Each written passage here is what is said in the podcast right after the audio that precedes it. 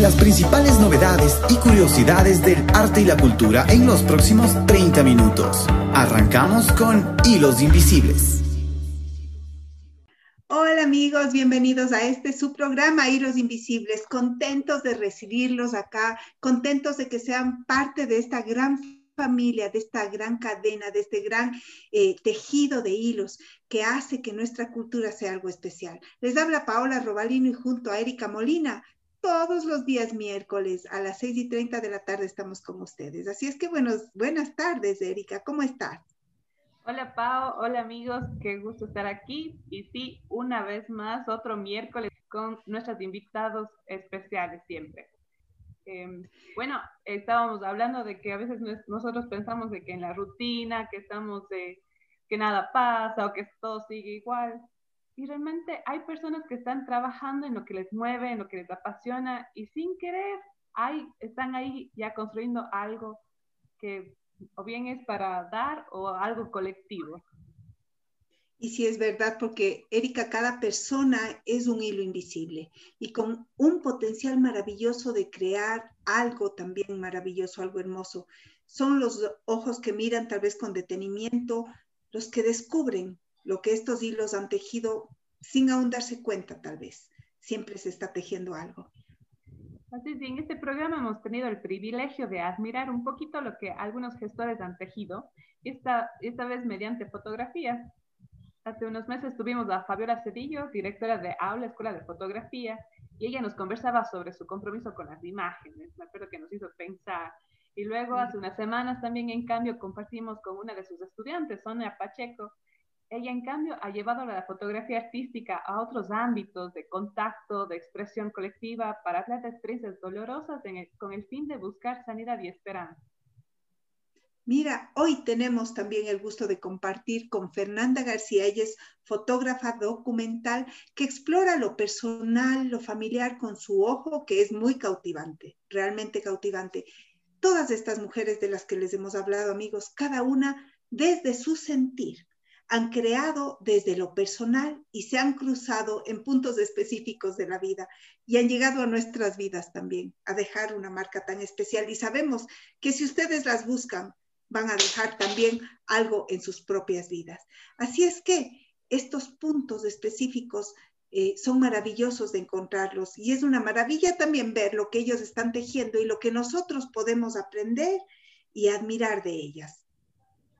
Así es, entonces hoy día nuestra invitada María Fernanda García, la tengo el gusto de presentarla, ella es artista visual con mención en artes plásticas, también es antropóloga estudiada en Cuenca y bueno, ha realizado un diplomado en fotografía en la Ciudad de México en el 2003 y al año siguiente ganó una beca de la CENESID para estudiar fotografía documental en la Universidad de Stellenbosch en Sudáfrica.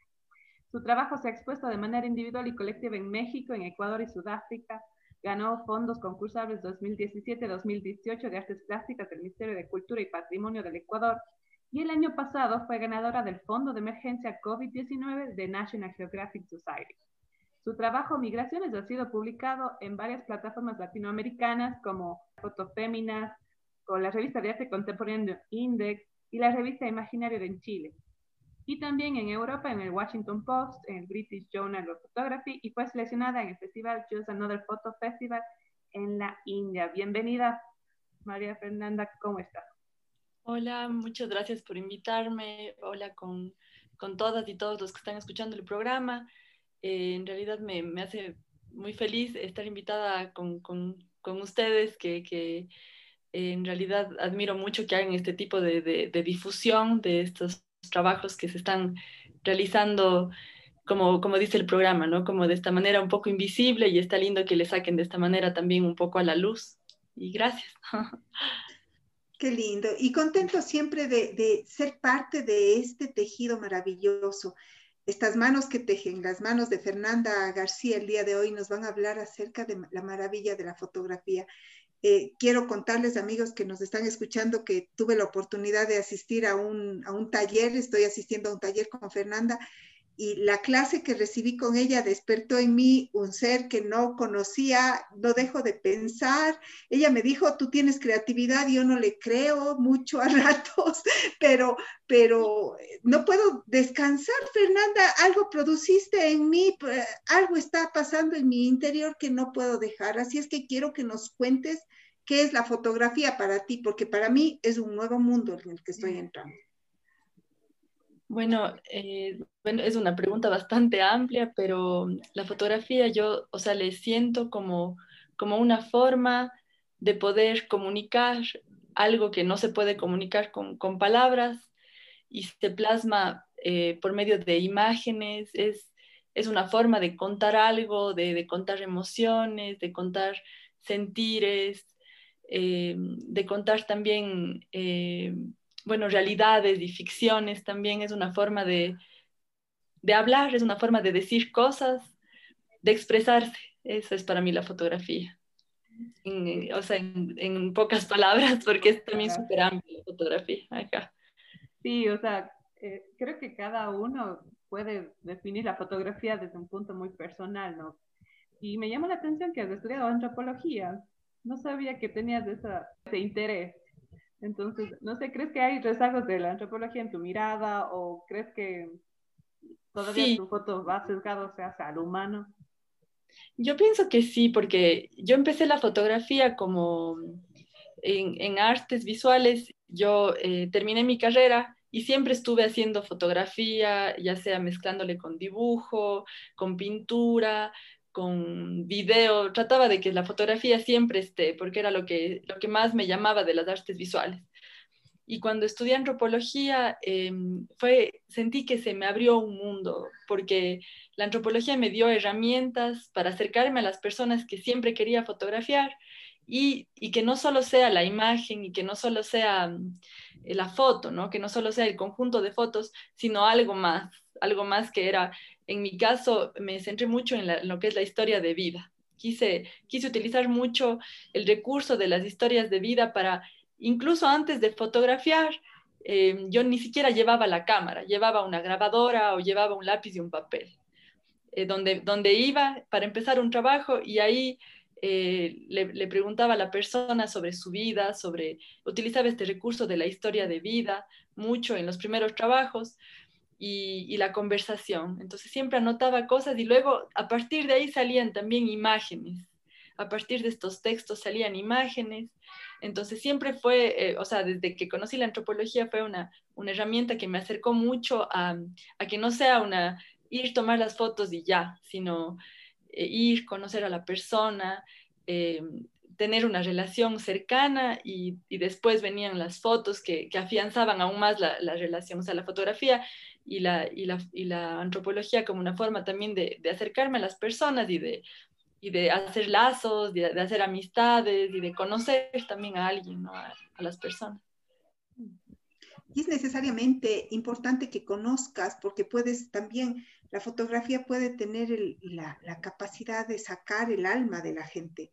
Tú no fotografías a, un cuerpo, sino tus fotografías eh, sacan el el alma de la gente. ¿Qué es lo que estás buscando cuando tú los fotografías? Porque viendo tus álbumes podemos ver algo tan especial, ver una abuela de espaldas, medio, medio viéndote de lado, pero todos pensamos en la abuela, todos pudimos pensar en la abuela en ese momento y nos transportaste a momentos de nuestro pasado en donde, ay, la añoranza de la abuelita ya, ya tal vez no la tenemos acá, pero que, qué ganas de abrazarle, qué ganas de, de, olerle, ese olor especial de abuela que tenía, ¿no?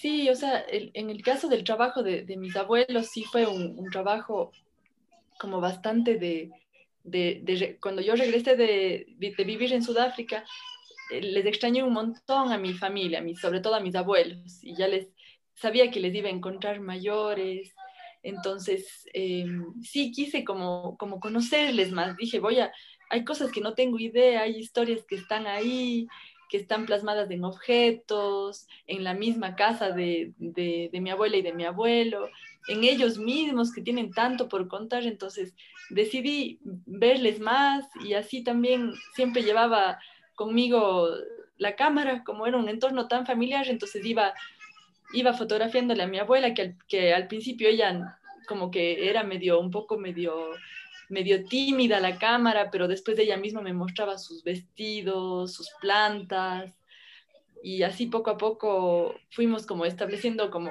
como algo más cercano entre, entre los dos, entonces ella misma me llamaba y decía, hoy voy a sacar tal cosa, ven para que tomes fotos, o el mismo proceso de lo que fue la, la destrucción de la, de la, la, demolición de la casa de, de, mi abuela y de mi abuelo, que fue algo súper duro, pero que yo quise igual que quede documentado, porque me parecía como algo, algo que, que era común también en muchas familias y quise también retratar eso. y es interesante para que los que nos escuchan y los que no saben, eh, tú tienes este último proyecto ya que está finalizado, que le llamas El Secreto, ¿no? En el que retratas a tus abuelos, de la casa de tus abuelos que está por ser demolida. cuéntanos sobre esa experiencia, el, el, el, proyecto y por qué lo llamas El Secreto. Eh, yo le llamé secreto porque, bueno, voy a empezar por, por, esta, por esta pregunta, porque eh, yo siento que en, todas las familias, bueno, en, muchas familias hay como, como estos, estos secretos y estas eh, experiencias diferentes que se guardan en, en, las casas, de experiencias de dolor, experiencias de alegría, experiencias, sobre todo las dolorosas son las que se guardan. En el caso de mi familia, hubieron muchos duelos que nosotros vivimos, eh, los nietos los vivimos de niños como, como un secreto, que no, que no nos contaron sobre algunas muertes y, y eso tuvo como, tuvo como una, una marca fuerte en, en, en, nuestro futuro, ¿no? Fue algo fuerte como después de eh, vivir eso, ¿no? Vivir esos duelos no resueltos, ¿no? Entonces, eh, por eso le llamé secreto y, y tiene como todos estos, el, trabajo tiene, tiene como muchos símbolos, ¿no? Utiliza mucho los símbolos, por eso están muchas, muchas aves eh, muertas que aparecían en la casa y, representan un poco esos, esas muertes que hubieron en la familia, ¿no? Entonces, eh, todos estos, estos símbolos componen el trabajo y, y, y, también por eso se llama secreto, porque es del, es del espectador el que tiene que, que ir como también dándole su propia lectura a las fotos bueno, eso es de la parte de secreto, ¿no? Y de ahí, de la experiencia de, de fotografiar a mis abuelos fue, fue hermosa porque en verdad pasé mucho tiempo con mi abuela, le, también le ayudé a cambiarse de casa, que fue súper doloroso para ella. Y, y, y, la salida de la casa después de vivir 40 años fue, fue súper dura, fue súper dura. Y, y, también eso eh, desempolvó muchas cosas y de alguna manera renovó, renovó ciertas cosas en ella y le hizo irse más tranquila a la casa, ¿no? Pero, eh, la, la, o sea, la experiencia fue hermosa también de, de, acercarme más a mi abuelo, de conocer sus historias, los sueños de él que no se pudieron cumplir, eh, la relación de, de los dos. Eh, y así una serie de, una serie de, de de situaciones que fueron apareciendo mientras yo iba fotografiando, que, que fueron también súper bonitas, ¿no? Descubrir cómo mi abuela era tan cercana a sus plantas, a sus avecitas que tenía también en la casa. Entonces fue una experiencia muy, muy, muy linda y muy, y también un poco fuerte, ¿no? También, también fue fuerte. Y es verdad, porque eh, ahorita escuchándote, o sea, yo pienso ahora en mi familia y en, y en mi historia, y es verdad, ¿no? Cuando eres niño, usualmente las, historias dolorosas no te las cuentan, no te, como que tal vez te, te, quieren guardar del dolor, o, yo tenía, por ejemplo, en mi casa que me decían, no, yo quiero que tú estés en una burbuja, que no sientas eso, pero a la final cuando creces dices, realmente la burbuja no existe, la burbuja es irreal porque igual eres niño, igual estás, ves cosas diferentes y no entiendes, entonces, y es interesante porque se quedan como secretos, tal vez nunca las entendiste porque nadie nunca te explicó. Y, y tus fotografías tienen esto, ¿no? Del de, de misterio de, ay, ¿por qué este sabe aquí? O, o este, este sentir también de que están saliendo, de que hay un desorden de cosas preciadas. Y, y te hace pensar mucho. A mí me hizo también sentir mucho, a pesar que están muy, muy bonitas y todo, o sea, la, la luz, está, los colores. Pero hay, hay algo entre lo nostálgico y también lo, que, que, también despierta la curiosidad, ¿no? Entonces, uh -huh. me, me, gusta eso de, y, retomando lo que decías antes sobre esto de la antropología, de, de ir primero con papel y lápiz, están, están de investigador, o sea, están de, sí, de alguien que va a conocer primero a, la persona, ¿no? Y, y siento eso en tus fotos, siento como que sí, o sea, hay, hay una mirada mucho más eh, detenida, más paciente, como que realmente mm, tratando de contar algo más que solo la imagen, o sea, la instantánea, sino como hay algo aquí por lo que estamos contando. ¿Por qué? Em, yo tengo la pregunta de por qué decidiste eh, documentar lo personal. Em, ¿Cómo manejas esta línea entre lo personal y lo público? ¿Cómo, cómo eso te ha, te ha formado como profesional, como fotógrafa? ¿O, o qué has aprendido? No sé, Ahora sé que también tienes un nuevo proyecto sobre maternidad y estás fotografiando a tu hijo. Cuéntanos sobre eso. Em, la verdad es que eso también se ha dado como naturalmente porque eh, yo empecé, bueno, a, fotografiar a mis abuelos y me puse como, como esa regla, a pesar de que sí estaba fotografiando mucho la ciudad, salía a fotografiar el río, eh, me encanta, tengo un proyecto de fotografiar el río pero los ríos de, de la ciudad y hago muchos retratos, pero siempre me daba ganas de ir a fotografiar la casa, por más de que solo fotografía, fotografía dentro de la casa. Entonces, me, me, salía a fotografiar el río cuando tenía un rato libre de, de, de, de, enseñar, porque estaba, estaba trabajando en ese tiempo en la universidad y en aula también. Y tenía un momento libre y me podía ir a tomar cualquier foto en la ciudad y me iba a la casa. Y terminaba en la casa y fotografiando la casa porque era algo que, que me llamaba no solo por las fotos, sino también por el hecho de estar con, mi, con mis abuelos. Necesitaba como, sentí esa necesidad de, verles, de estar con ellos. Eh, y después, bueno, en el 2017, a finales del 2017 me quedé embarazada y tuve un, un embarazo muy, muy duro. Eh, tuve muchos reposos, eh, tuve como, como cuatro meses de estar solo en la cama entonces sentí que mis, que mis, que mis límites se achicaron y dije, y, ya no podía salir mucho. No, no me sentía tan como, no podía hacer estas largas caminatas que hacía antes para fotografiar o, o entonces empecé a, a, fotografiar solamente de mi espacio personal y, de, y, de, ahí nació también fotografiar mi, mi, mi, día a día, ¿no? Como empecé a fotografiar mucho a mi, a mi hijo, e igual cuando, cuando nació también eh, el, parto fue, fue súper lindo, y, pero también fue, fue dura la recuperación, entonces fui poco a poco, ¿no? Y, y, nació esa necesidad de, de, de, de, expresar mucho de lo personal, de, expresar también eso de estar solamente, de tener como esa cuarentena de, que cuando recién das a luz, que, que fue, fue como mi primera cuarentena antes del, del confinamiento.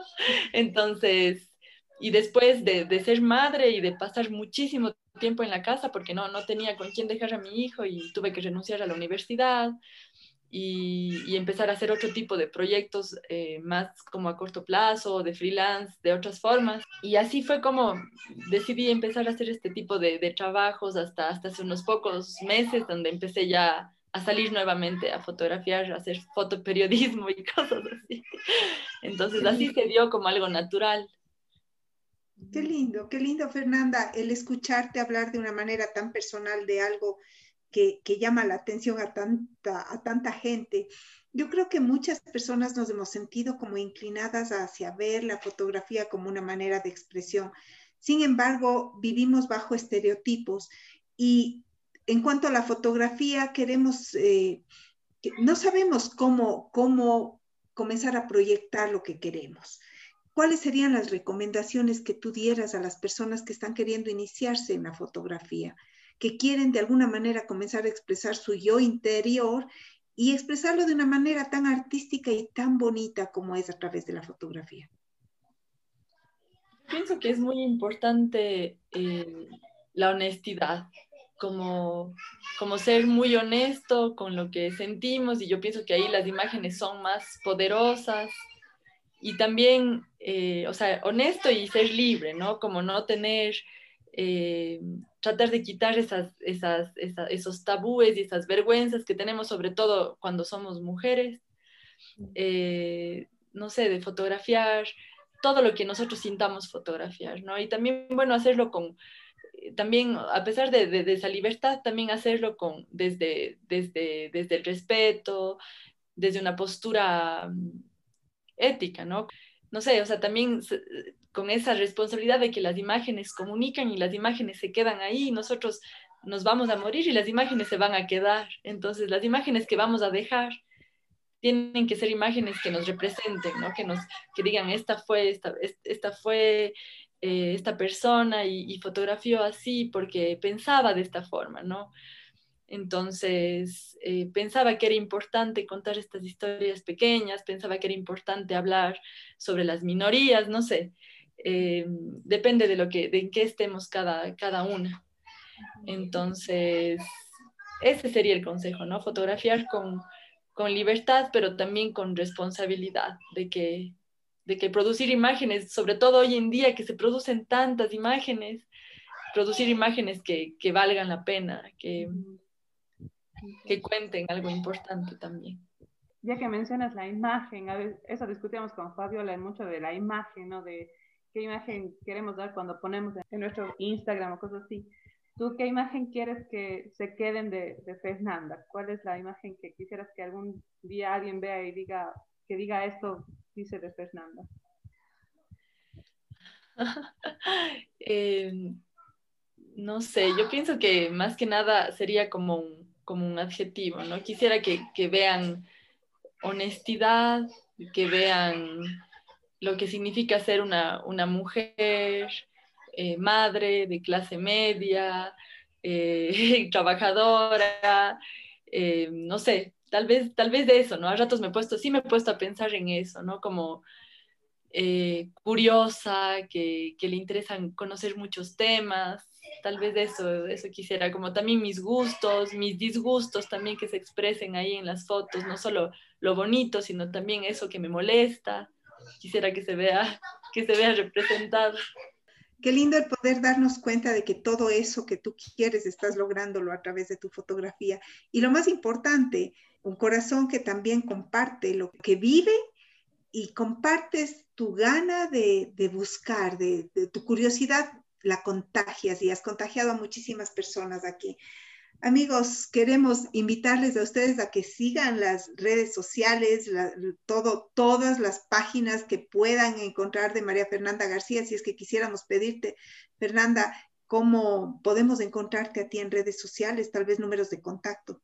Eh, bueno, yo estoy, tengo una página web, eh, estoy como mariagarciafreire.com y también tengo un Instagram donde también subo fotos que es maria.garciafreire, arroba maria.garciafreire. Esas son mis redes y si es que también quisieran alguna vez algún trabajo, les interesa, mi número es el 0983-199-148.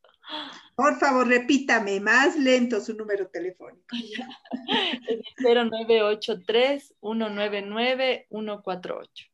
Perfecto, muchísimas gracias. Trabajo como para que se, pueden contactar. Eh, bueno, este rato yo puedo, me interesa muchísimo hacer retratos, eh, retratos de, de, todo tipo, me, mm, me, gusta mucho también fotografiar familias, eh, madres de hijos, mm, me gusta también fotografiar no sé, mujeres embarazadas, eh, lo que se necesite, personas que estén también trabajando y que necesiten un retrato, de todo, de todo. Y también si me interesa mucho reportaje, historias documentales, si necesitan, de todo, la verdad. Tenemos anotado entonces tu número telefónico, redes sociales, amigos.